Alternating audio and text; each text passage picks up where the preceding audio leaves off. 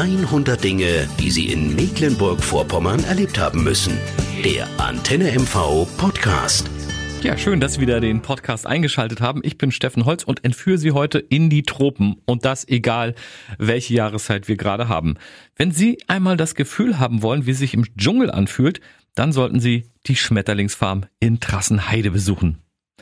Und schon, wenn Sie die große Halle betreten, da wird die Luft heiß und vor allem feucht, sodass äh, Ihre Brille und Ihr Fotoobjektiv erstmal beschlagen. Gegen den Nebel auf den Linsen gibt es hier einen Föhn, der Linsen- und Gleitsichtgläser erwärmt und trocken pustet. So, wenn man das eine Weile gemacht hat, dann ist es schon besser und man kann sich jetzt den circa 1500 frei herumfliegenden Schmetterlingen widmen. Wer hier fotografieren will, der sollte sich auf jeden Fall ganz, ganz ruhig bewegen oder einfach ein paar Minuten stehen bleiben.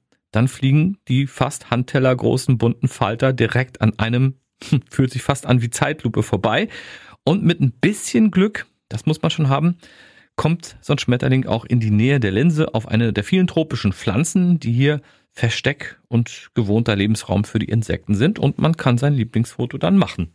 Mehr Genuss allerdings äh, bietet es, wenn Sie sich auf eine der Bänke zwischen den Pflanzen setzen und den exotischen Tieren beim lautlosen Fliegen zusehen. Aber lautlos ist die Schmetterlingshalle dennoch nicht. Über Lautsprecher dringen die exotischen Geräusche von Vögeln, Insekten und anderen Dschungelbewohner an die europäischen Ohren. Ja, und wenn man die Augen schließt, dann kann man sich vorstellen, dass man irgendwo in Mittelamerika wäre und kann sich dabei sehr, sehr gut entspannen. Und wer mit offenen Augen durch die Farm geht, der kann nicht nur die schönsten Schmetterlinge, dessen Star der große blaue Bananenfalter ist, sehen, sondern auch zahlreiche tropische Pflanzen bewundern, die man vielleicht auch gern auf seiner Fensterbank oder im Wintergarten hätte.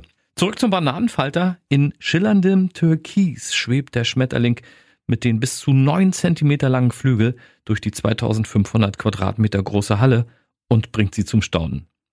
Setzt er sich mal zur Flugpause auf eine Pflanze, dann muss man als Fotograf ziemlich schnell sein, denn der blaue Star, der klappt meist schnell die blauen Flügel zu und wird dann zum hässlichen braunen Falter. Tja, aber so hässlich ist das gar nicht. Das ist faszinierend, denn man kann hier sehen, wie perfekt sich das Tier aus Mittelamerika dem Hintergrund anpasst und wird so fast unsichtbar.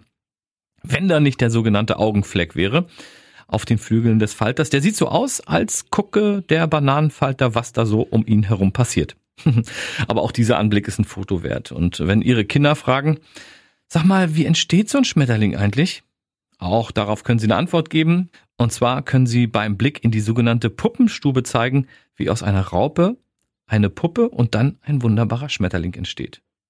Und nach all den tropischen Eindrücken in der warmen Schmetterlingshalle lohnt sich auch ein Gang durch die weiteren Ausstellungsabteilungen mit Insektarium, einer riesigen Insektensammlung in Schaukästen. Und daneben eine Terrariumausstellung mit lebenden Spinnen, mit Rieseninsekten und Echsen in einer abenteuerlichen Grotte.